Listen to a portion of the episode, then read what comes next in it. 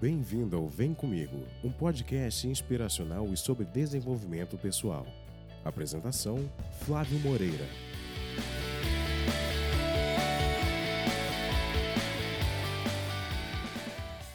Bom dia, boa tarde ou boa noite.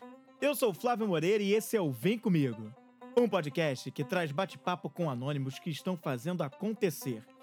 Temas sobre desenvolvimento pessoal e dicas musicais de artistas ou bandas pouco ou nada conhecidos por aqui no Brasil.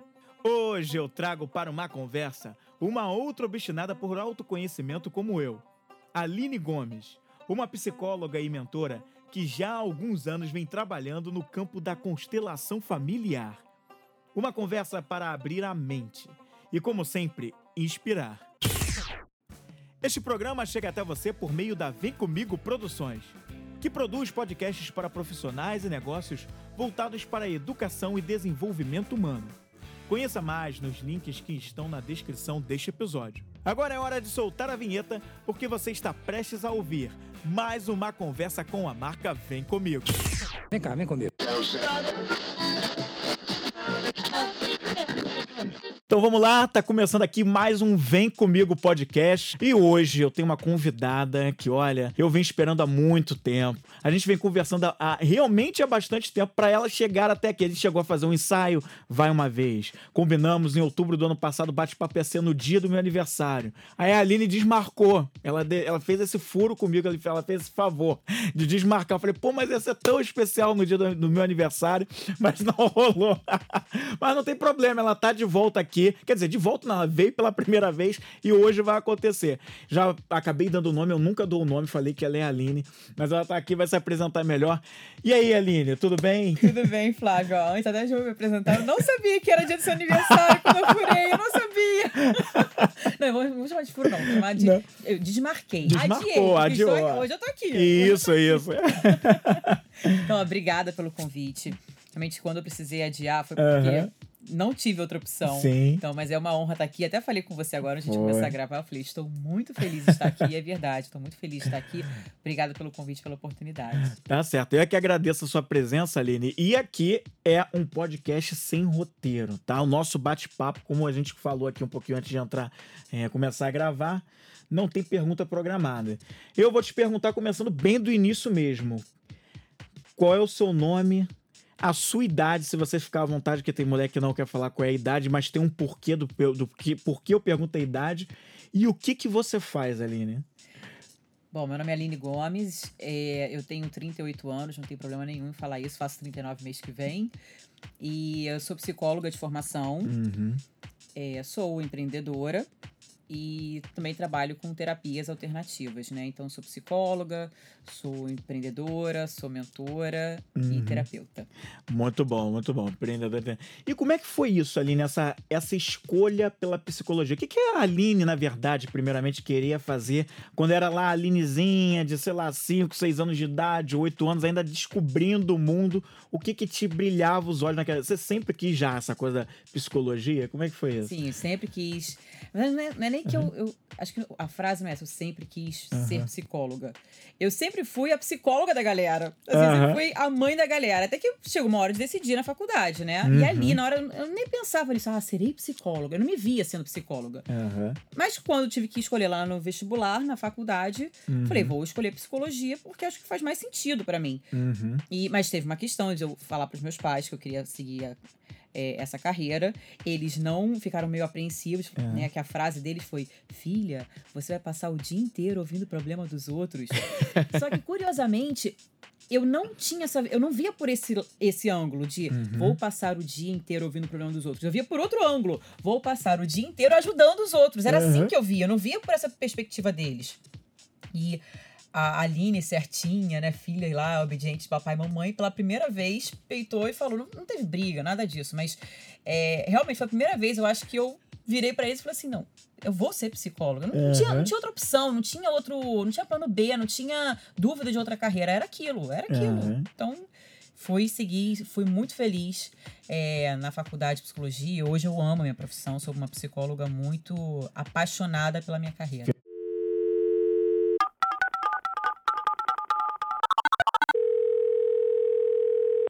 Vem cá, vem comigo. E aí, ele, mas e o que, que os seus pais faziam, né? Porque você falou que ele ele falou, pô, você vai passar o dia ouvindo o problema dos outros. O que que, o que, que eles faziam, né? O que que eles... eles, eles Meu pai é? é militar, Uhum. meu pai é da Marinha, agora ele tá na reserva, né? Mas meu pai é da Marinha. Minha mãe se formou em jornalismo, mas Uhum. eh, se formou e criou a gente. Eu sou eu Aham. mais três irmãos.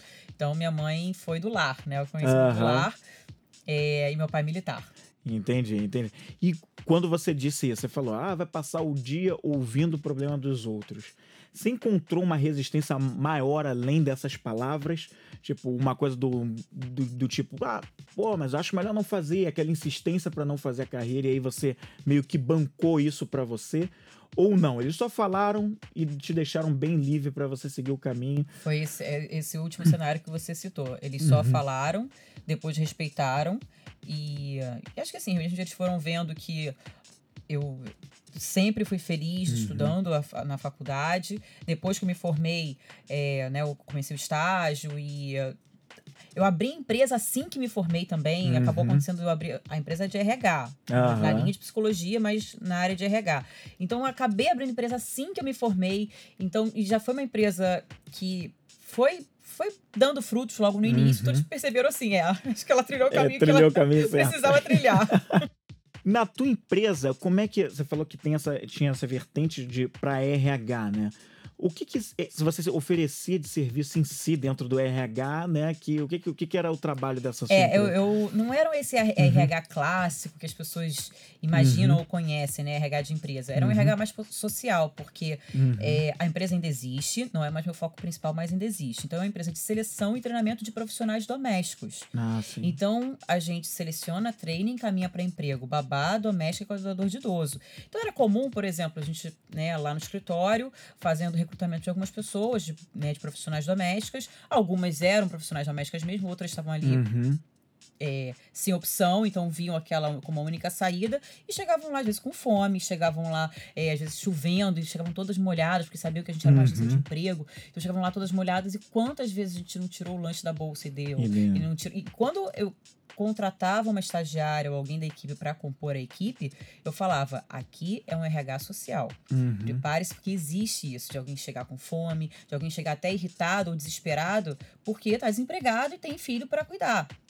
Então não é aquele RH corporativo que a gente Uhum. imagina, aqui é um RH diferente. Então eu tinha até que preparar a equipe, Uhum. quando fazia o processo seletivo da minha equipe, tinha que anunciar isso porque era um RH mais social, Ma- é, mais humano, é, humanizado, né? mais com esse olhar de é, desemprego e necessidade versus atender uma outra camada da sociedade que é a classe A, B. Uhum. Então a gente lidava com choques de realidade ali dentro que foram muito enriquecedores até para a jornada humana de cada um dali que Uhum. compôs a equipe. E você é carioca, né, Aline? Assim, essa realidade toda da tua empresa sempre foi atendendo o Rio de Janeiro, né? Ou teve alguma coisa fora, não? Nessa... Não, sempre foi sempre é, atendendo. atendendo a, a Grande Rio. Entendi.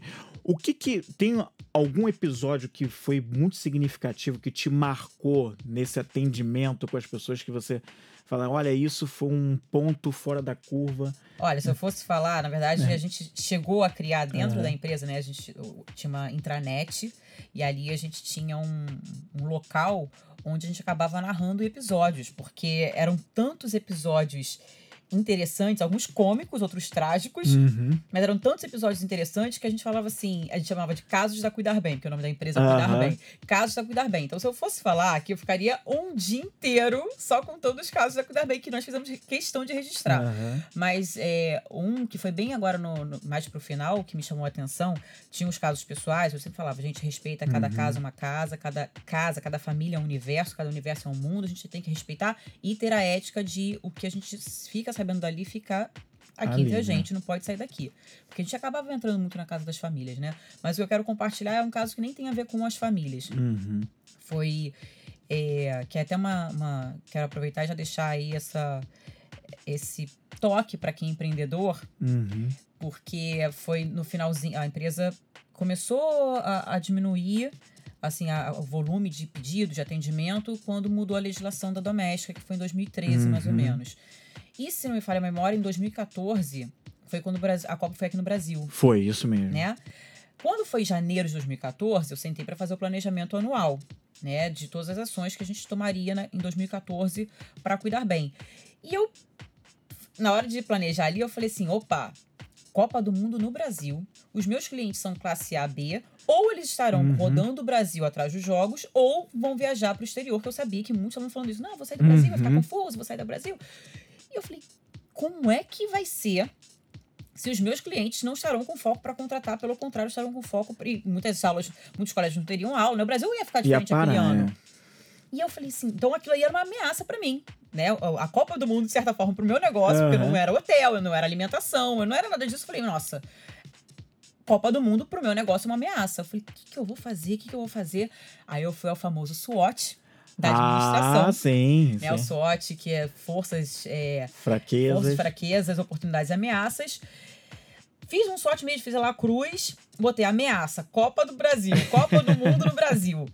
Falei, como é que eu transformo isso numa oportunidade? E realmente, sim, com. É que ela não é, não é sucesso. é, a criatividade ela é 99% transpiração e 1% Aham. inspiração. Fiquei lá na transpiração, transpiração, transpiração, até que me veio a luz de oferecer, então, babysitter para todas as pessoas que viriam para o Brasil com seus filhos assistir. Porque não eram só os Hum, brasileiros, né? legal. Tinham é, pessoas do- de fora do de país fora. vindo assistir os jogos aqui. Então eu falei, por que não é, oferecer babysitters para ficar com as crianças enquanto as famílias vão para restaurantes, vão para jogos ou que fiquem no, no- no Uhum. quarto hotel. E aí uma- um outro segmento que a gente acabou abrindo que não existia era o segmento de universitárias bilíngues, porque aqui Uhum. os nossos, no dia a dia, no cotidiano, eram, nós tínhamos profissionais domésticas que Uhum. cuidavam de crianças. Né? Claro, todas com treinamento, com atestado de idoneidade, tudo, nada consta criminal. Mas para esse novo segmento, eu falei: peraí, se eu chamar universitárias, porque elas também vão estar de férias na faculdade, Uhum. treinar para serem babás, elas têm uma outra postura, porque elas são universitárias. Treinar para ser babás e elas ganharem um dinheirinho, aumentarem o know-how, porque não deixa de ser uma boa Sim. experiência, e os clientes também terem essa boa experiência por serem profissionais é, ali, de acordo com que eles são até a cultura lá do exterior, né? Uhum. No exterior são meninas universitárias que trabalham com babysitter. Exatamente. E aí foi aí que a gente fez, a gente pegou, lançou um treinamento de babás bilíngues com meninas universitárias. Inesperadamente, o Sebrae entrou em contato com a gente, é, nos dando um prêmio de case de sucesso aquele ano, Nossa. por termos tido essa ideia Aham. de termos realmente transformado uma ameaça em oportunidade. Que eu, eu não fiz pra ganhar prêmio, eu fiz pra não, Pra, não me ferrar. pra, pra você, justamente pra tratar a ameaça que era a Copa do É. Mundo. Então, é, eu quero até já aproveitar e deixar essa, esse lembrete para os empreendedores. Aham. Quando você estiver vendo uma ameaça, olha com carinho, porque nem sempre é uma ameaça. Hum. Pode ser uma senhora Oportunidade. oportunidade, mas precisa, claro, de um tempo ficar olhando para ela, né? Aham. Ficar é, vendo como trans- tirar de um lado da coluna e passar E para outro lado pro- da coluna do SWOT. Vem comigo podcast. E tudo depende do ângulo de onde você vê, né? Você pode ver como um grande problema e ficar, ah, meu Deus, o que é que eu faço aqui? Isso é uma ameaça. Ou você pode olhar para isso e ver, isso é um problema e eu preciso, dentro desse problema, o problema traz uma oportunidade através da resolução e aí fazer. E você deu um insight interessante quando você falou isso, que assim, você viu a Copa do Mundo como uma ameaça, fez, traçou um SWOT ali, analisou e viu isso como uma fraqueza. Quanto tempo antes da Copa do Mundo você começou a se preocupar com isso e traçou aquilo ali para sua empresa e até fez os treinamentos com, com, com esse pessoal? Quanto tempo antes da Copa do Mundo? Sim, é, a Copa do Mundo foi em junho de 2014. Uhum. Janeiro de 2014 foi quando eu sentei para fazer o planejamento anual. Uhum. E isso começou a rodar em fevereiro. Foi assim. Então, de fevereiro a gente começou a treinar, Uhum. começou a recrutar, né? Teve Uhum. tempo de recrutar, teve tempo de selecionar ali quem realmente a gente via que tinha os pré-requisitos para poder participar do treinamento. E depois foram, aí foram os meses de mais ou menos março, abril e maio, treinamento, treinamento, treinamento, para Uhum. em junho elas poderem é, ir para o mercado de trabalho. E vocês testavam o inglês da pessoa? Aliás, como é que era isso? Vocês pegavam o pessoal só com inglês ou pegava com espanhol, outras Não, línguas? com- como é que é, não, É. não era só inglês, não, Aham. porque a gente já tinha uma experiência também de Uhum. outros anos, de alguns clientes que vinham para o Brasil, isso independente da Copa do Mundo, né? Alguns eram bem enfáticos dizer que o que eles queriam era uma profissional bilíngue que não fosse um bilíngue com inglês, um bilíngue Uhum. ou com espanhol, um bilíngue com francês. Então, quando a gente fez esse recrutamento, a gente teve um cuidado de não restringir só ao inglês Uhum. é bilíngue. E aí, assim, a gente é, dava uma prova básica, confesso, eu não sou poliglota de saber tudo. Então, eu contei sim com umas, uns testezinhos, fui na internet, baixei uns testes lá de, de inglês, francês e espanhol para poder desenvolver, para poder aplicar e depois saber, de acordo com o Google, poder Uhum. é, corrigir esses testes. Corrigir. Porque, gente, realmente, eu não sou poliglota e tive que contar com a ajuda dos universitários. Exatamente, muito bom. A gente, quando sai do Brasil, né? Quem tem a oportunidade de sair para o Brasil sabe disso. Você vai para uma realidade desses países, digo até mais Europa, você esbarra com as pessoas na rua e você vê que, às vezes, você está num país que a língua não é o inglês o predominante, mas a pessoa sabe falar um inglês. Pode ter um caso ou outro que não sabe, tudo bem, mas geralmente as pessoas sabem e tal. E aqui no Brasil, a gente se o- isso é uma reclamação recorrente dos, do- dos gringos, né? Claro que a gente não tem essa obrigação de ter que saber a língua deles lá de fora, porque a gente tá no nosso país, o cara vem, ele que tem que aprender o português. Mas também existe aquela coisa, o, o brasileiro tem muito uma, pelo menos eu vejo assim, muito uma barreira de modo geral de lidar com a língua estrangeira. Foi muito complicado fazer, achar profissionais com outras línguas, principalmente no inglês, ou você foi um processo seletivo que você teve. Não, não vi essa dificuldade. Até encontrei. Não, com... até me surpreendi positivamente. É. Até porque realmente a gente acabou selecionando é, que eu achava que eu só conseguiria meninas universitárias que gostavam de criança, mas não haviam uma experiência profissional com criança. E não. Uhum, E não. Conseguimos realmente babás com experiência na carteira de babá, filha de babá. Assim, já naquele, e que tinham, eram bilíngues. E ali foi uma. Claro, não todas, mas tivemos algumas assim. E foi uma. Eu fiquei muito feliz, sabe? De. Uhum. Falei assim, nossa, que legal saber que uma filha de babá, ou seja, uma filha de doméstica, que Aham. também está seguindo a carreira de doméstica, mas ok, fazer faculdade, letras, Aham. é, sabe, é bilíngue, assim, fala outra língua. Eu falei, nossa, eu fiquei muito, muito feliz, muito feliz. Viu? Um case de sucesso aí de uma ameaça que virou oportunidade e deu certo. E aí, Aline, teve essa coisa, a empresa de RH, isso foi quando que você criou a empresa de RH? Você lembra que ano? 2005, 2004 informalmente, 2005 oficial, oficialmente dia 18 de abril de 2005 nasceu meu bebê. Ah, tá vendo? E A gente sabe data de filho que sa- nasce. sabe, sabe, sabe, tá vendo? E aí surgiu nessa época, do, 2005, quando foi que surgiu? Aí você ficou com essa, trabalhando com essa coisa da empresa de RH. Quando é que, por exemplo, entrou. Aí você tem especialização? Você Aí eu fez fiz um algum MBA em marketing. em marketing? Sim, aí eu fiz o MBA em marketing em 2010. Uhum. Tá. E aí, quando é que. Quando entra o coaching na sua vida? Quando é o que coach isso... na minha vida entrou quando eu fui passar o Réveillon de 2013 para 2014. Uhum. Aí, no Réveillon, informalmente, nada é por acaso, eu não acredito em coincidências, hein? Aí tava lá no Réveillon com um amigo meu de infância, né? Com meu marido na época, com as minhas filhas, com um amigo meu de infância. Ele tinha acabado de fazer o curso de coaching. Ele não é, ele é da área de humanas, mas não é psicólogo. E ele falou assim: Aline, fiz o curso de coaching, eu lembrava de você, a sua cara, essa cara, você tem que fazer, você tem que fazer. Isso no Réveillon. Aham.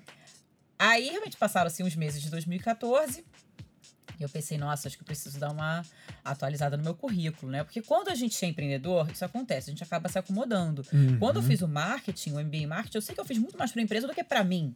Hoje eu, hoje eu utilizo muito realmente o que eu aprendi do marketing naquela época. Uhum. Mas naquela época, minha cabeça era: eu tenho que fazer o marketing porque eu tenho que saber mais para a empresa. Então, quando a gente gerencia um negócio, a gente acaba se acomodando. Mas quando né, tem o faturamento, as coisas estão andando, né, tem ali a sua equipe que flui, tudo está fluindo, a tendência é a gente se acomodar realmente na parte de estudos, acredito eu. Posso estar enganada, mas eu acho que é meio que por aí. O time tá ganhando, né? A gente acaba Uhum. É, né? ficando ali no quentinho. Quando aí foi isso, né? 2013 com- entrou a legislação, as coisas começaram a mudar um pouquinho. Eu falei assim, nossa, acho que preciso atualizar meu currículo. e aí eu pensei, ou eu faço, eu falei, vou, vou acho que para esses cursos rápidos, né? Ou coaching Uhum. ou PNL, porque o outro amigo PNL, meu é. também já falava muito bem de PNL. Entrei no Google, o que vinha primeiro era coaching. Mas Por acaso, só porque o que vinha antes na data de, de abertura de curso era o coaching. Aí, em julho de 2014, eu comecei a fazer, comecei a fazer o coach. E realmente, quando eu tava lá fazendo o coach, foi muito interessante. O, durante as aulas, assim, foi realmente. é, é, eu tava muito tempo sem ter esse contato, assim, Uhum. de autoconhecimento, porque o coach ele te sacode a formação, na própria formação você já sai meio sacudida. Mas eu lembro que eu saí de lá também pensando assim, o que, que eu vou fazer com isso? Eu tenho coaching agora, eu falei, ah, vou então aplicar na minha equipe lá na empresa? Eu Vou. eu Não sabia o que eu ia fazer com aquilo. Eu tava com- Uhum. com aquele conhecimento, mas não sabia o que ia fazer. Vem cá, vem comigo. E tem muitos psicólogos que hoje em dia fazem o coach, né? Que, que, e que assim, que não é uma coisa ligada, né? Tem muita gente que confunde essa coisa, coach, psicologia, terapia, né? E acha que o coach, tem gente que, né, por, até por desconhecimento mesmo, acha que o coach é o cara que, que, que, pode substituir uma terapia, pode substituir um psicólogo, e não tem nada a ver, né, Aline? Não, não tem nada a ver, são realmente falando assim em linhas gerais, até aproveitando para esclarecer que eu sei que uhum. essa é uma uhum. dúvida muito comum e eu vou bem lá atrás, é, eu acho que se eu estivesse fora da psicologia eu também teria essa confusão porque uhum. não há essa clareza. Qual é a diferença? O coach, qualquer pessoa pode ser coach, qualquer um que faça a formação pode ser coach. E o coach, o processo em linhas gerais é saber, te dar clareza, te ajudar a ter clareza do que você quer, porque às vezes você até sabe o que você quer, mas você uhum. não, não tá tão falando, eu acho que é isso, mas eu não tenho certeza. Então o coach te ajuda a ter clareza do que você quer e te ajuda a chegar onde você quer. Uhum. É, então ele visualiza para frente, né? O coach olha para frente.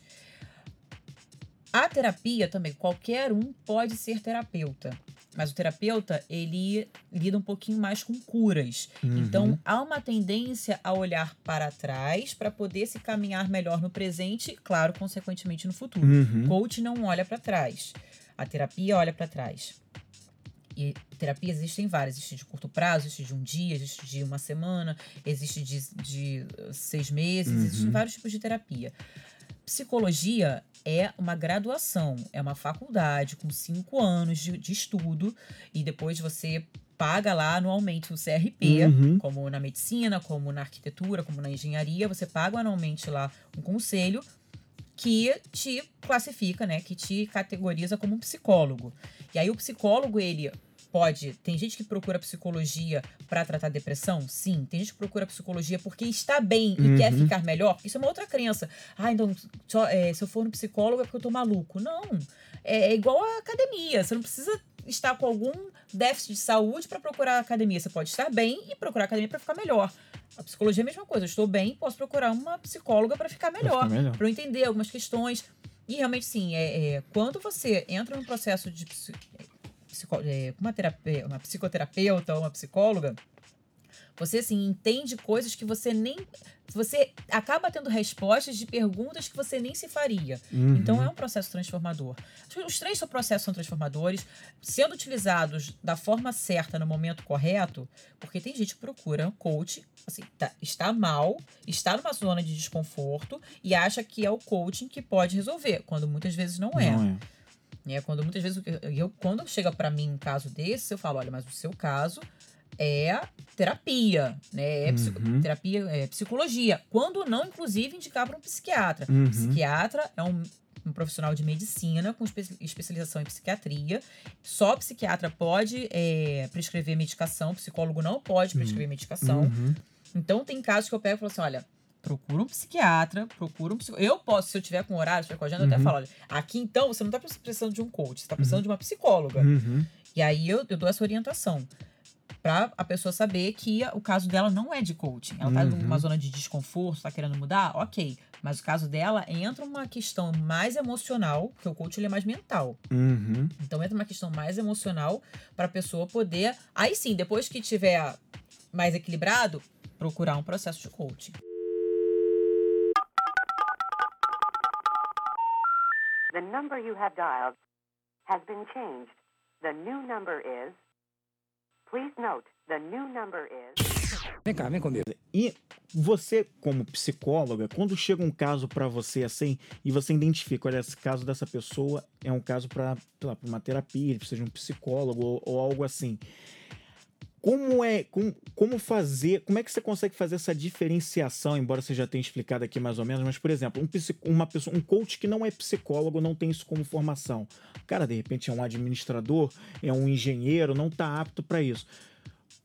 Quando bate aquilo pro cara assim para ele será que é tão simples identificar isso ou ele vai, de repente, tem casos em que o cara força a barra, porque isso é uma coisa até que está acontecendo muito, né? As pessoas estão achando que o.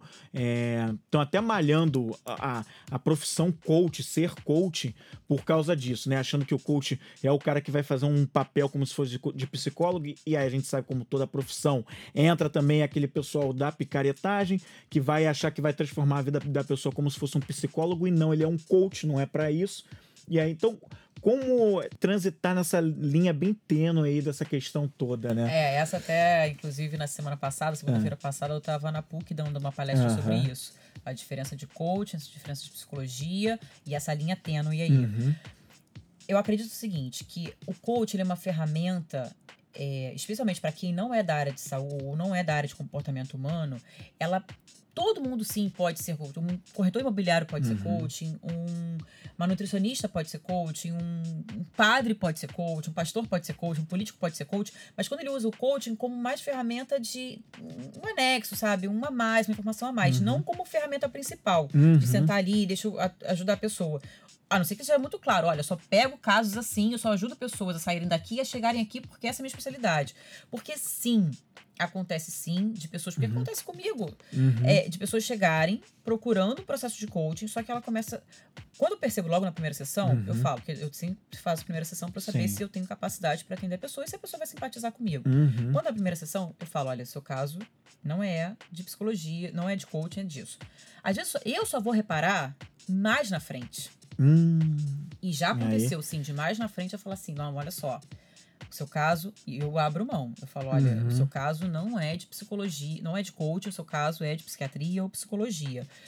É, claro, também, às vezes, dentro do processo, é, eu percebo que o cliente, naquele dia, naquela sessão, é, ele só aquele dia. Quando é só um dia, uhum. eu até falo: olha, então eu até brinco, hoje não é coaching, hoje é terapia, hoje é terapia. tá? Hoje eu falo, olha, essa sua questão quando eu vejo que é um pouquinho maior, né? Uhum. Falo, se você quiser semana que vem a gente pode fazer uma sessão de terapia para isso, mas excepcionalmente uma sessão de terapia. Até pergunto, você uhum. quer? Eu também peço autorização. Mas quando o profissional não é da área de saúde, não é psicólogo, né?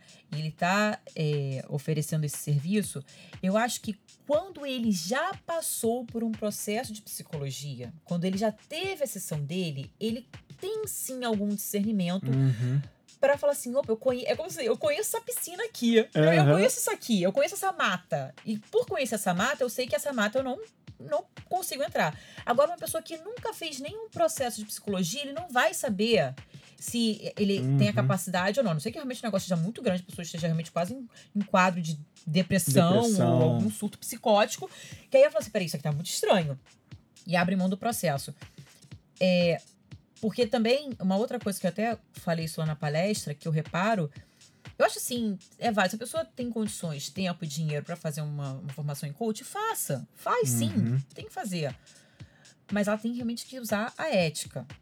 E tem gente que acaba fazendo uma formação em coach porque, apesar dela ser cara, ela ainda é mais barata do que uma formação em psicologia. Uhum. Eu já escutei isso de profissionais. Não, eu sempre quis ser psicólogo, sempre quis ser psicólogo, mas acabei é, indo para o coach por ser mais rápido, mais barato, mais interessante, enfim.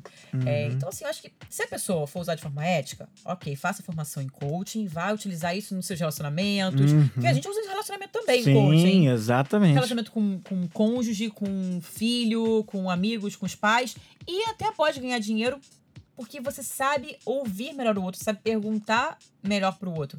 Agora, quando for, é, tá percebendo que aquilo ali tá maior do que é capaz de segurar, solta. Solta porque pode fazer mais bagunça na saúde do outro do que você se não tivesse mexido em é, nada. E vem um, uma, uma, uma, um bom senso, né, uma responsabilidade da pessoa ter essa, esse discernimento. Olha, aqui esse é um campo que eu não posso entrar. Não, não, não é por aí, né? É. E quando acontece esse, quando você identifica isso, né? Poxa, esse cliente não é pro, pro, pro coach. É, você, como psicólogo, você ainda tem até essa opção de oferecer, né? Dar essa clareza. Até tem um, um vídeo do Jerônimo Temel, se eu não me engano, ele fala isso no vídeo, né? Quando o psicólogo faz o coach, ele só tem que deixar claro para o cliente, né?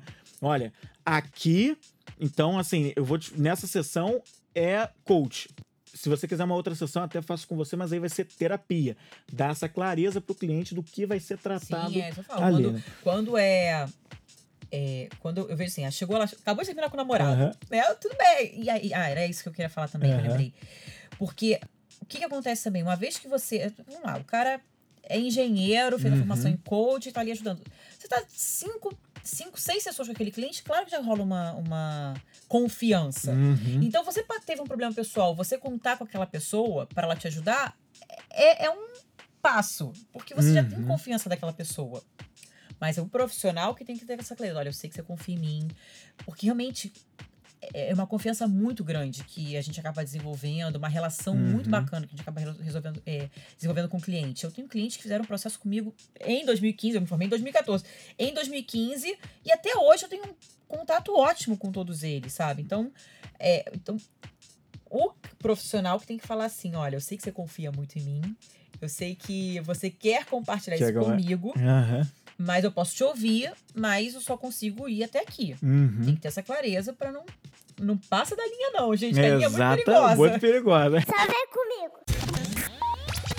E quando o coach não consegue, ele já, já tem a clareza, já sabe o que quer e tal, não sei o quê, mas ele não consegue cumprir o que ele foi determinado a fazer naquela, naquele, naquele processo de coach. Como o coach Ah. lida com isso né, nesse momento? Mas aí, então, o- a- é, o caminho vai Uhum. ensinando isso pra gente profissional. É. Deixa eu só fazer um, um parênteses. Coach, para quem não está familiarizado com o termo, é a pessoa que contratou o serviço de coach, de coaching, desculpe, tá ali passando por aquele processo, entendeu? Como se fosse eu, vou fazer um processo de coach com a Aline para descobrir o que, que eu quero para minha vida profissional, pessoal, enfim, a Aline vai ser o meu o meu, o meu coach e aí vai me, né, vai dentro de um processo me, me ajudar a me desenvolver, a trazer um processo de autoconhecimento. Isso é, o- isso é o coach. Isso, é, É. coach, coachee e coaching. Sim, é. Que é o processo. É o processo.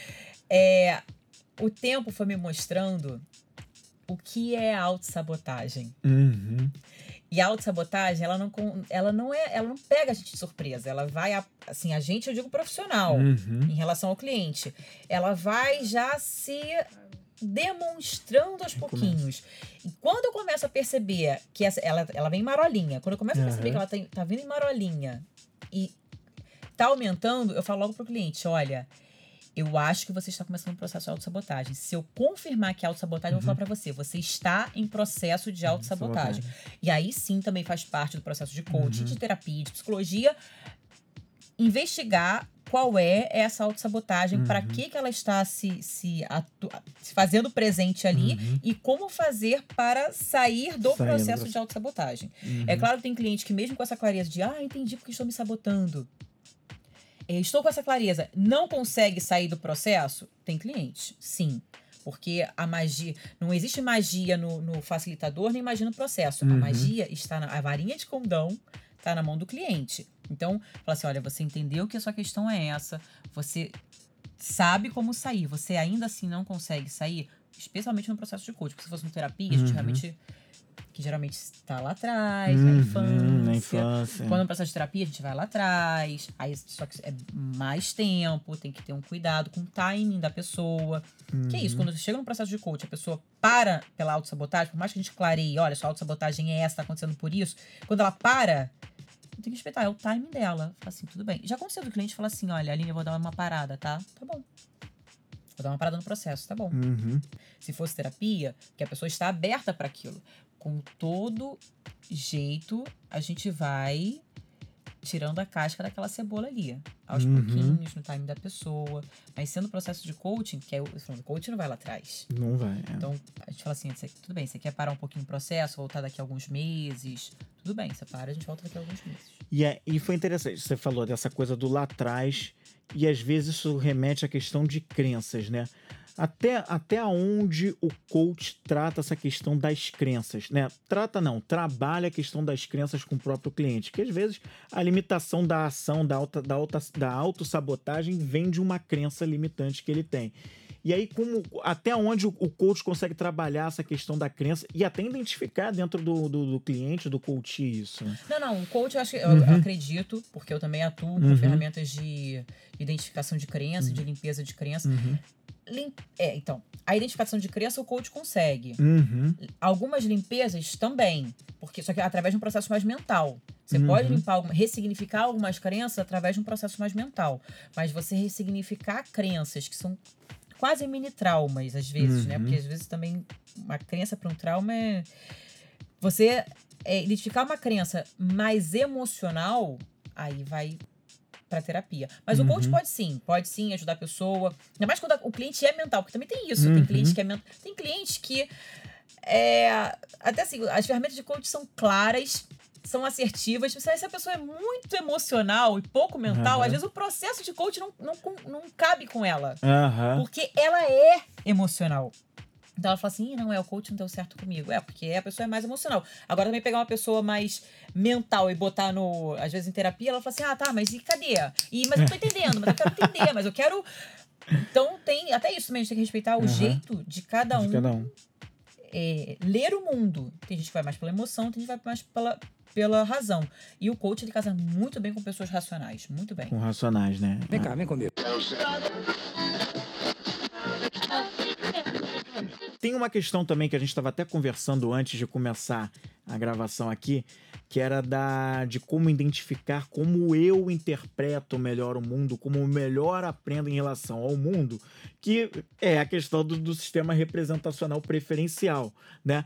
Que uma pessoa pode ter ser mais visual, mais auditivo, mais pro sinestésico, né? Tá essa coisa toda, né? E a gente ter essa, essa clareza de conhecimento de como eu aprendo melhor, né? Você consegue ver dentro do, do, do coach como o, o coach pode usar melhor isso, ou o psicólogo nesse processo terapêutico dessa coisa, para ajudar as pessoas a se conhecerem melhor? Não, eu acho Não essa, sim, acho. É, eu acho. Primeiro, Uhum. até explicar, né? Tem pessoas que realmente são mais auditivas, tem Aham. pessoas que são mais sinestésicas, ou seja, precisam de da experiência, da vivência, Uhum. né? Do, tem pessoas que são mais visuais, elas gostam mais da. Elas precisam ver imagens, e tem Uhum. pessoas que são. Peraí, que eu falei? Olha, eu, Sinestésico faltou. Não, acho que foi visão, visão, auditiva audição, e o sinestésico. sinestésico e. São quatro. Agora eu tô esquecendo. também do digital, que eu já ouvi esse Tem- termo não, digital. Tem quatro, agora eu tô esquecendo. Mas no começo de todo o processo, Uhum. eu caminho pro cliente esse teste. Pra eu saber, Uhum. eu e ele sabermos se ele é o que mais. E ele até pergunta, faz sentido pra você? Muitas vezes ele nem sabe que aquilo existe. Uhum. E acaba fazendo sentido pra ele ou não. E eu sei que se é um cliente mais auditivo, eu vou mandar pra ele. Claro, eu posso indicar livros, eu posso indicar é, vídeos do YouTube, mas eu sei que se eu tiver alguma coisa de áudio, eu sei que eu vou mandar pra ele e encaminhar. Mas vou te falar, quando o cliente é auditivo, eu sei logo porque ele prefere ligar do que mandar texto, não prefere mandar áudio do que mandar texto. Quando o cliente assim, é, me liga pra falar que tá. Porque hoje em dia o básico é você pegar o WhatsApp, vai atrasar cinco minutinhos e falar assim: vou atrasar cinco minutinhos. O cliente auditivo, ele liga é falar exata. que vai atrasar cinco minutinhos, ou ele manda áudio, pra Áudio. falar que vai atrasar cinco minutinhos. Eu falei assim, já sei, auditivo. A primeira conversa que eu tive com a. A primeira cara a cara que eu tive com a Aline no, no ano passado foi, foi só com uma conversa, ele identificou que eu era auditivo. Só com uma conversa. Eu falei, cara, que que é isso? É bruxaria? Aí eu fui ver, eu fui, eu- aí eu fui fazer o teste, fui correr atrás do que, que era isso, fui entender melhor os processos de PNL e vim entender. Ah, tá. Aí ela, só com o que eu dizia, a forma como eu me expressava, ela foi identificando e viu que eu. que- Ah, e lembrei o outro. O outro é Write Reading, que é até o meu, Aham. né? Reading. Eu, eu sou, eu, eu sou assim, eu faço, eu leio com facilidade, eu escrevo com facilidade. E às vezes, assim, áudios, eu fico, ai, vou ouvir um áudio de três minutos. Porque eu não sou Aham. auditiva. Nada contra. Gente, pode mandar áudio de três minutos. Alguma hora eu vou ouvir. Mas eu acabo lendo mais rápido porque é natural meu. E eu também tenho que respeitar isso do outro. O outro é mais sinestésico. Tem gente que, dentro do processo de coaching, eu vou botar alguma, alguma ferramenta para ele fazer, algum exercício que realmente ele tem que levantar da cadeira. Aham. Nossa, eles ficam desconcertados, quem não é É mesmo? Fica, fala assim, não, não, precisa mesmo. Não, ou alguns exercícios que eu faço, que eu, que eu preciso que a pessoa escreva, né, pra ela fazer contato com alguma emoção dela. Quando o cliente já tá comigo algum tempo, eu falo assim, já sei que não adianta mandar Né? receita. Ele vai criar uma receita na hora e falar assim, ah, mas precisa mesmo. Ah, mas tem que fazer. Eu já falo assim, não, eu sei. Já sei que... Porque eu tô pedindo pra escrever e a pessoa é mais auditiva. É. Então, eu acho que é uma boa forma da gente. Facilita a, a comunicação. Não é obrigatório, acho que nem todo mundo tem que saber disso, é fundamental, mas que Uhum. ajuda pra caramba, ajuda. Tanto é que todos os meus palestras, é, workshops que eu dou, eu sempre tenho alguma coisa pros auditivos, pro sinestésico pro, é. pro ride reading e pro visual. É, isso é muito interessante. Eu fiquei tão interessado por esse assunto na época que depois eu fui começando a investigar isso nas pessoas. E tem pessoas que você identifica com maior clareza. A Vanessa, minha esposa, namorada, namorida, eu não sei nem melhor que termo usar melhor amiga. Ela fala, ela fala muito engraçado a, a, a, maneira como ela se expressa, dela falar, as coisas é muito é muito engraçada. E eu perce, com ela eu percebi muito rápido que ela era. Eu só fiz o teste para confirmar para falar: "Ah, agora eu tenho poder", porque eu consegui descobrir que, que tá, Vanessa, ah, sabe quando ela ela fala assim, né, Vanessa? Sabe quando quando você sente que tem uma uma chama vindo aqui nas tuas costas e começa a te queimar e não sei o que e ela começa sempre a falar isso, é, é, usando a imaginação para explicar o que que tá acontecendo.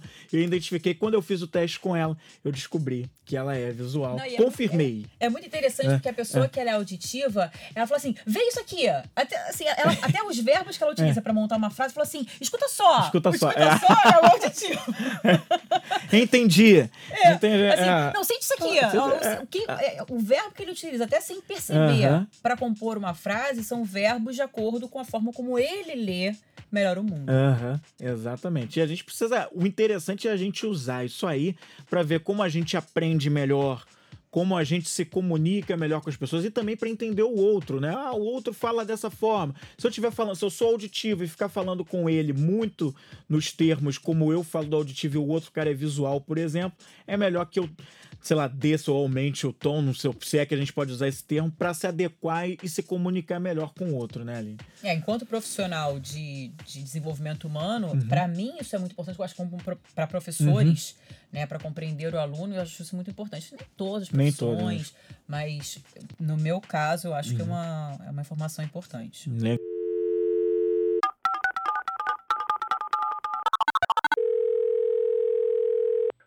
Vem cá, vem comigo. E ali nesse processo todo também tem uma coisa interessante que acontece na tua carreira, que é a constelação familiar, né? Que eu acho que é um xodózinho seu, não só de serviço que você oferece, mas a gente percebe a emoção, o sentimento, aquela, a forma como ela fala da constelação com carinho, como se fosse uma criança de um ano de idade frágil que ela precisa abraçar. Quando que a constelação familiar chega até você, Aline? Né? Como, é que, como é que foi isso? Como é que foi esse teu contato com a constelação familiar? Também, eu falei que o coach foi em 2014. Isso. A constelação também foi em 2014, porque eu tinha aberto essa caixinha de Pandora aí de, de falar assim, nossa, preciso atualizar meu currículo. Aí eu comecei atualizando meu currículo no através da, da, do processo de do coach. processo de coach. E aí gostei daquele negócio de voltar a estudar, sabe? Falei, nossa, é bom isso aqui, voltar a estudar. aí eu, eu lembro que fui fazer uma formação em fazer um curso de oratória. Uhum. curso de oratória que foi muito interessante com a Kátia Campelo, sou muito grata a ela. Ela era uma turma, mas ela conversava individualmente com cada aluno para entender, para conhecer o aluno. Uhum. E nessa de perguntar, é, de, de, de, fazer a entrevista comigo, ela me fez meia dúzia de perguntas sobre a minha família. Uhum. E me respondeu, ela me leu de uma, leu a minha família inteira de uma forma que eu, eu fiquei assim, eu falei, como é que, como é que você sabe disso? Eu lembro que assim pra ela, falei, como é que você sabe disso? Ela falou assim, é a constelação familiar. Eu fiquei com aquele nome na cabeça. Caramba. Olha, eu confesso, Kátia, acho que você, eu vou revelar isso pra você agora, tá? Depois eu não escutei mais nada do que você falou o resto do nosso bate-papo. Eu vi aquela palavrinha na minha cabeça, aquelas duas é. palavrinhas na minha cabeça, constelação familiar, constelação familiar. Saí da conversa com ela, entrei no Google, e eu lembro que o celular até menor. Entrei lá no Google, constelação familiar, e apareceu um, senhor. Dava aquele senhor, Bert Helling, um senhor. Eu falei, mas não quero saber quem é Bert Helling, eu quero saber o que é constelação, que é constelação familiar. familiar. E aí acabei naquele mesmo ano. Lembro que saí do, de uma das aulas de, de oratória, que era no centro da cidade, uhum. num sábado. E à tarde teria um workshop de constelação em Botafogo. Fui lá para conhecer, foi em dezembro de 2014, fui lá para conhecer. E quando eu olhei aquilo, eu a sensação na hora foi assim, eu quero isso pra minha vida. Assim, uhum. na hora. Falei assim, eu quero isso pra minha vida.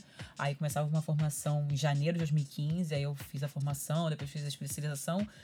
E hoje a constelação familiar, ela. Claro, com tudo isso, né? A constelação, o coach, foram processos. Acho que foi uma, é, uma, uma um período da minha vida que uhum. esses cursos me, me, me, transformaram muito, mas a uhum. constelação, ela me abraçou e ela me, me clareou a vida de uma forma, as relações, as leituras de relações, de uma forma muito significativa. Uhum. E quando eu digo que chega um cliente de coaching com uma questão que eu percebo que ali cabe uma constelação, porque é comum Uhum. eu oferecer uma constelação dentro do processo de coach se eu percebo o cliente maduro para tal. É isso. E aí, se eu percebo que ele é maduro para tal, para um processo, que realmente tem que ter uma maturidade para enfrentar uma, Uhum. uma constelação, eh, eu sempre pergunto: no, na sessão seguinte, você quer fazer uma sessão de constelação Uhum. familiar? Eu chego também, eu percebo que ele é- está maduro e está no timing do Uhum. processo para aquilo. E aí, é, por que que acontece? Às vezes no processo de coach é, é comum, um nicho que eu recebo muito é da área de, é da, da parte profissional. Uhum. Ou pessoas que- querendo abrir um negócio, porque eu já abri o meu, então as pessoas me procuram por Uhum. isso. Ou pessoas com dúvida na carreira. Então são esses temas. O meu, eu não pego relacionamento, eu não pego Uhum. emagrecimento, eu não pego relação mãe-filho, eu não, não Uhum. pego isso. Eu pego parte profissional. E é comum o cliente vai lá no mentalzinho. Vamos abrir um negócio? Vamos abrir um negócio. Ah, o que tem que fazer? Vai fazendo isso. Tá, vai só ticando. Etapa A, fizemos. Etapa B, fizemos. Chega uma hora, numa- especialmente quando ele tá na cara do gol, ele, Que ele trava. trava. Autossabotagem. É. Ele trava, pum, e não passa. E, e- é um sonho dele. Ele quer muito aquilo, ele se dedicou muito àquilo, mas ele não consegue. Aí, geralmente é o momento que eu falo assim: vamos fazer uma constelação para entender por que, que você não consegue caminhar, não consegue. Claro que se eu já utilizei as Uhum. ferramentas de coaching, já, já foram se abrindo ali, tudo Uhum. bem. Mas quando é uma coisa mais delicada, mais profunda, aí eu conto com a constelação familiar para desbloquear, para o cliente ver, desbloquear aquele nó e ele seguir a estrada A dele estrada dele. mais aberto. Vem comigo podcast. E aí, nesse caso, o... acaba que a, a constelação acaba sendo uma ferramenta de coach que você utiliza ali justamente para tratar a questão de, de repente, até de crenças mesmo, né?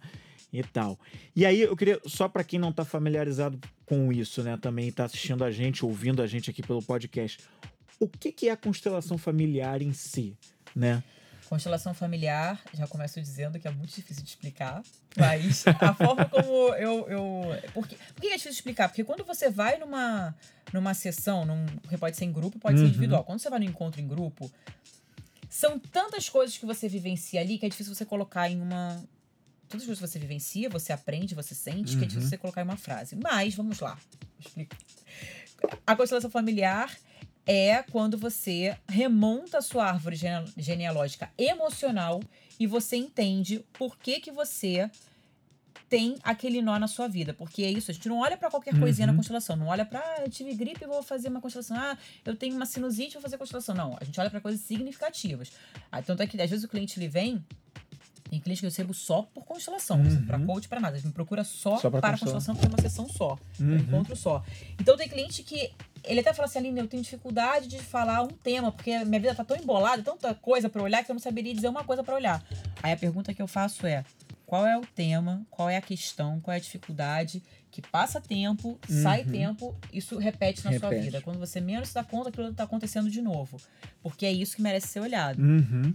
Então, é o que a gente chama de nó. Então, a gente monta a árvore genealógica emocional para entender por que, que você traz esse nó na sua vida. Por que, que você carrega, por que você repete aquele padrão enfraquecedor de autossabotagem, de dificuldades na sua vida. Aí pode ser para. Aí, sim, na constelação eu abro mais. Aí eu atendo clientes para olhar dificuldade de engravidar, é, para dificuldade de relacionamento, seja com cônjuge, com pai, com mãe, com irmão, para ver dificuldade de carreira, ver dificuldade de manter dinheiro. Às vezes a pessoa ela até bem ela tem sucesso, mas ela não tem, não consegue ter dinheiro. Então a gente Uhum. olha para isso também. Ou pessoas que não conseguem engrenar profissionalmente. A gente olha para isso também. A constelação ela tem essa capacidade de revelar Uhum. essa, esse nó na vida da pessoa. E constelação familiar é um, né, como a gente falou, você usa como uma ferramenta também dentro do teu- dos teus processos de coach quando você identifica que o cliente está maduro para isso. E assim, você consegue ter uma ideia do quanto do quanto isso consegue você sempre consegue ver que assim, ela realmente atinge o ponto que tem que atingir para as pessoas e aí você consegue ver a transformação da pessoa. Já até conversando aqui antes Aham. de começar, que na constelação é a única técnica, porque a técnica ela instiga isso, Uhum. que você aplica a constelação, você faz a constelação com alguém e você não vai buscar saber se o cliente ficou bem ou não ficou, você não Uhum. procura saber disso. Você entrega, o, né? Você faz e, entrega. Mas quando eu faço com os meus clientes de coaching, o cliente continua comigo depois. Aham. Então, eu acabo sabendo ali um cadinho, né? E aí eu vejo, sim, que é, negócios que Aham. estavam empacados e não estavam abrindo, abrem. Ah né? Sabe? Coisas que não estavam acontecendo, acontecem. É, E, e muitas vezes, até por ser uma constelação familiar, o cliente está me procurando para negócio, para trabalho. Ele, a gente monta a árvore genealógica para desbloquear essa área da vida. Mas ele acaba sendo beneficiado também na parte familiar. Uhum. Que aí ah, melhora a relação com o pai, melhora a relação com a mãe, melhora a relação com, com a família. Sendo que ele estava mirando no, no, No- no elefante e ele acabou acertando na mosca também, com a constelação. Entendi, muito bem. E é, da, a constelação é uma é uma é um fato é uma coisa uma, uma das ferramentas é no teu caso né que você usa para isso então quando você acha que a pessoa que a constelação familiar não é para pessoa mesmo quando ela te procura em função daquilo e vem te explicar mas você acha tem algum caso assim que se identifica ou não teu caso não é de constelação Tem.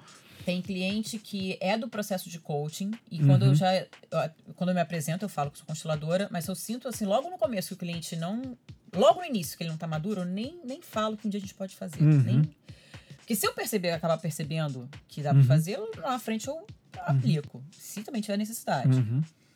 Mas quando eu percebo que o cliente não, não tá, assim, é ou porque ele é muito mental, Aham. ou porque tem muita resistência. era isso que eu ia perguntar quais são os sinais que dão para você identificar não essa constelação não é é mental demais Aham. e quando ele tem muita resistência. Aí explicar que a resistência também é um pouco mais delicado, porque é mais um sentir. Uhum. Mas quando, assim, às vezes você fala uma frase pro cliente e ele volta com uma gargalhada para você. Isso é resistência, por exemplo. Então, explicar Uhum. o que é resistência é muito difícil. É, é mais no, no, no sentir. É, então, quando o cliente tem resistência, ele é muito mental. Agora, quando é um cliente de constelação que vem me procurar, Aline, estou te procurando só para constelação. Aí, claro, eu já tô com ele ali. né? Se for assim, individual, porque pode ser individual ou em grupo. Se for individual e ele tiver muita resistência e for muito mental, claro que eu tenho que entregar. Eu tenho Uhum. que fazer. Claro que é o que a gente chama. a- tirar a rolha daquela garrafa ali Aham. é bem mais difícil, mas eu tenho que entregar. Se é algum cliente que, às vezes até de constela de, de coaching, ele fala que ele quer muito, não, Aline, mas eu quero, tô precisando da constelação, não, mas eu sei que ele tem resistência. Eu falo, então tá, vamos pro grupo. Porque lá no grupo não tem como. Ele só senta ali, como assim, você tá do meu lado, senta, fala qual é a questão dele, e aí tudo vai se. Ele fica mais quieto, não fala nada. E ele vai ver ali quase um balé da vida Uhum. dele. E aí não tem o que fazer, tem que aceitar, tem que ficar quieto, porque senão é um cliente que todo, assim, numa, numa sessão individual, a gente tá fazendo, ele fica me cortando, ele fica me Aham. cortando porque ele, é resist- é uma outra forma de resistência. Eu falo, ele me corta, eu falo, então assim, ele mesmo não, não deixa a coisa acontecer. No Uhum. grupo, não, eu falo assim, ah, você quer. Você é já vai- resistente? ah, então vamos lá pro grupo. no grupo ele vai.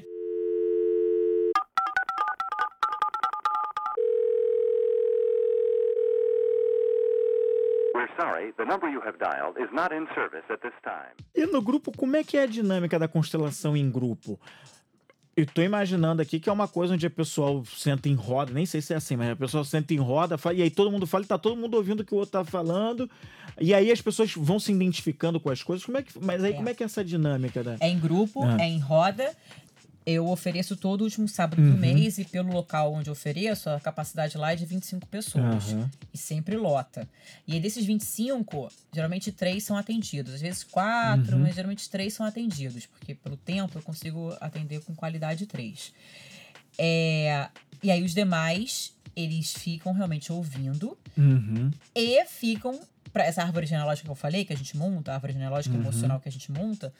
Aí uma pessoa que tá ali assistindo vem para representar o pai. Aí o outro que tá assistindo vem para representar a mãe. E nunca viram essa pessoa na vida. Vamos supor, você é meu. Aham. Nunca viram na vida, mas vai representar o pai, vai representar a mãe, vai Uhum. representar o avô, enfim, quem precisar entrar ali no para fazer as representações. Representação não é interpretação, não é Uhum. dramaturgia, não é dramaturgia, não é, não é, psico, é como é que é?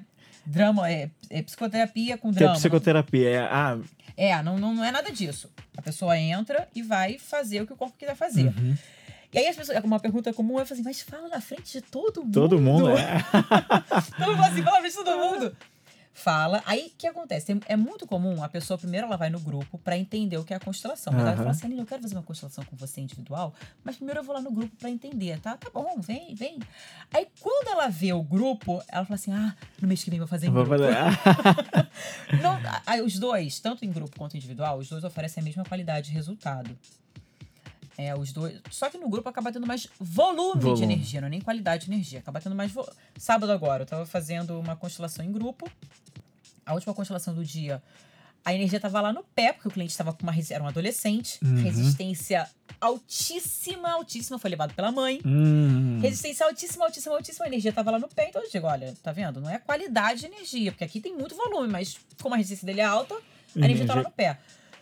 Mas é, as pessoas acabam percebendo, às vezes, um acolhimento maior do Uhum. grupo, sabe? E vê que não tem julgamento ali dentro. Todo Uhum. quando, mesmo que eu vá lá só pra assistir, eu vejo, nossa, a questão dela é a minha questão. Nossa, a forma como ela se relaciona com o pai dela é a forma como eu me relaciono com meu pai. Caramba, então se aquilo ali tá fazendo sentido pra ela, tá fazendo sentido Tá pra vendo? mim também. Então ali a pessoa também tem uma oportunidade de, de se conhecer muito através da história do outro. Entendi. Isso é bem bacana. Essa nossa conversa trouxe um, insight bem interessante, legal pra falar, que é assim, né? Você é psicóloga, tem uma empresa de RH, mas você é coaching. Dentro do teu processo de coaching, você tem também uma formação em constelação familiar e você usa isso como ferramenta. Ou seja, você consegue agregar dentro do teu espaço de serviço várias coisas. Aí A pessoa vai olhar e vai falar, isso é marketing. É marketing, mas é um, é um marketing usado para o bem. Acaba que, assim, o pessoal tem aquela visão, algumas pessoas têm essa visão, né, do empreendedor ou do empresário como vilão. Mas não, você vê que as coisas vão se casando, vão puxando uma outra e você conseguiu amarrar bem todos os serviços que você É, oferece. não, é assim, né? até é, uma frase que eu escuto, assim, já escutei de duas Uhum. amigas minhas, que me conhecem desde pequenininha. Aham. Fala assim, nossa, Lima, você trabalha com tanta coisa. Eu falo assim, não, na verdade, eu trabalho com uma coisa só. Desenvolvimento humano. Humano, é. Assim, a minha paixão, se for falar de- aqui de missão, Uhum.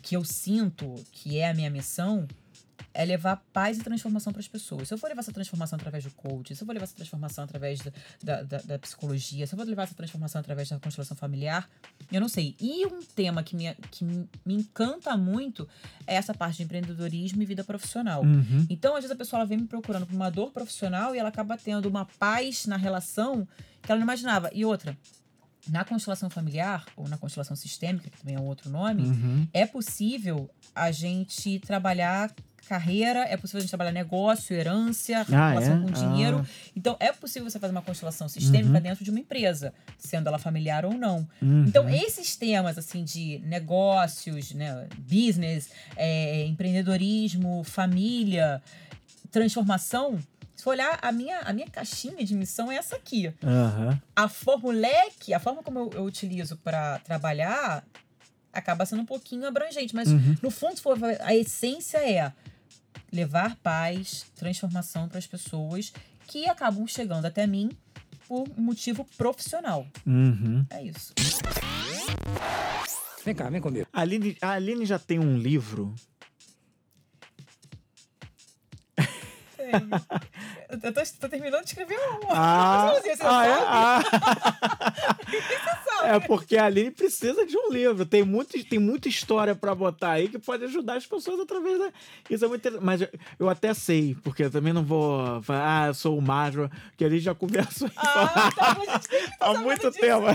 Não, porque não, como eu tenho essa facilidade, meu, olha só, Aham. né, esse sinestésico, visual, Aham. auditivo e write reading, eu sou, eu sou, eu tenho facilidade de escrever. Um Uhum. dia eu sentei e vi que tinha muito material escrito já, muito. E aí eu chamei uma pessoa pra. Mas agora tá bem. Tá, tá bem no finalzinho, tá acabando. Então, livro, blog, tem blog também, Aline? Eu tenho um É? site, não, Uhum. acaba não tendo site. Mas assim, lá no, dentro do site tem sim uma Uhum. área com esses textos, alguns dos textos que eu escrevi. Uhum. É, que eu sempre. Que eu acabo compartilhando com os meus clientes, e depois que meus clientes já estão carecas de saber De daquele saber texto, daquele aí eu texto. coloco o texto no Aham. site. Eu, primeiro eu compartilho com os meus clientes, depois eu coloco para público. E no Instagram também, no dia que eu acordo inspirado, eu falo, nossa, preciso. Ou um cliente veio com uma questão muito grande, eu falo, nossa, questão eu sei que é de muita gente. Aí eu Aham. pego, eu vou lá no Instagram, que não deixa de ser um blogzinho, mas blog, blog, blog. Não, não tem. Não, não tem, né? Ah, tá muito interessante. É uma dica, de repente, tá, tem um blog aí que é legal. É, hashtag, hashtag fica a dica aí.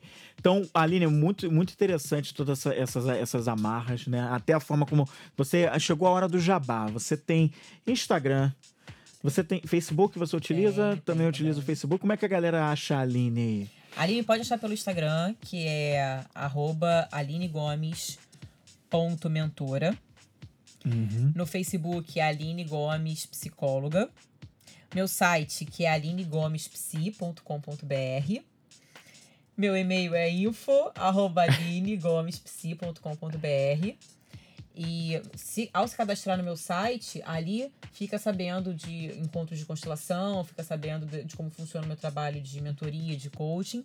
E hum, também quando né, ali dentro eu acabo oferecendo algumas promoções, alguns lançamentos, dando dicas mais valiosas do que do Instagram, claro, né? Aham. Porque a pessoa acaba tendo uma relação ali com o pessoal, tanto que manda e-mail, eu respondo. Uhum. É diferente do Instagram, né? Então, meu site é www.alinegomespsi.com.br e o Instagram, que é arroba alinegomes.mentora. Mentora, muito bem. Então tem as redes sociais, você já sabe como achar a Aline. Tem palestra também, a Aline também dá palestra. Dou, também. dou, mas as- é, a palestra eu dou assim, muito como convidada. Eu não, Aham. não me organizo para promover palestras. Eu acabo sendo convidada e eu vou e dou palestra. Entendi. A Aline é uma figura ilustre porque ela já, já esteve no programa Mais Você. A primeira, é o primeiro convidado que eu tenho no podcast, já foi no Mais Você. Já foi também. É deles e delas? Que foi da Band? Não, deles Foi e da delas. não. Band, foi Da- um programa de mulheres, é programa da mulher. Ah, é o programa da mulher também, que acho que é de tarde, início É da tarde, tarde, não é isso também? Já, já foi lá. Então, assim, é realmente. Ela tava nervosa porque vai ter câmera. Pô, já tô Gente, eu acostumada. não sabia que ia ter vídeo. Por isso, olha, olha aqui. Quem tá aqui assistindo no vídeo tá vendo que eu demorei a olhar pro vídeo, né? Porque aqui no bate-papo. É, exatamente. tinha a câmera, tem que olhar pra câmera. Mas aqui é um, é um podcast de bate-papo, onde a gente conversa, é descontraído, não tem esse compromisso. E não, e não só você que fala, eu acabo dando uns pitacos, falo algumas coisas, tá? Então é assim mesmo. Então, Aline, eu te agradeço bastante aqui por essa vinda. Né? Nasceu esse programa com a Aline, que, olha, foi. A gente está há meses conversando, vamos marcar, mas eu sou muito agradecido. É uma história inspiradora e muito conhecimento. Ter conhecimento pra caramba aqui numa conversa com a Aline e dá margem para novos episódios com a Aline no futuro para conversar mais sobre esse mundo de constelação, coach, psicologia, comportamento humano, porque desenvolvimento humano você viu aqui que foi. Isso eu amo comportamento humano. Isso eu amo, amo, amo. Aham. Assim, séries que eu assisto Netflix tem todas a ver com comportamento É isso, é. Bebendo lá. tá certo, então, gente, até a próxima aí. Obrigado, Aline, pela presença, valeu. Muito obrigada, Flávio. Eu que agradeço. Tá certo, obrigado. Então, até o próximo episódio do Vem Comigo Podcast. E esse foi mais um Vem Comigo, um podcast criado pela minha obstinação em ouvir histórias de pessoas próximas a mim e que me inspiram. Um programa que passa a levar a minha experiência com desenvolvimento humano em conteúdos para crescimento pessoal, sem deixar de fora a paixão pela música, que me leva a compartilhar artistas pouco ou nada conhecidos aqui no Brasil e que vão fazer você sair da mesmice musical. Para conhecer mais sobre o que eu ando fazendo, entre no link para o meu site, que está na descrição deste episódio. E descubra mais sobre o meu trabalho com desenvolvimento pessoal, que envolve o coaching e palestras. Você ouviu o Vem Comigo com Flávio Moreira, mais uma isca emocional produzida pela Vem Comigo Produções.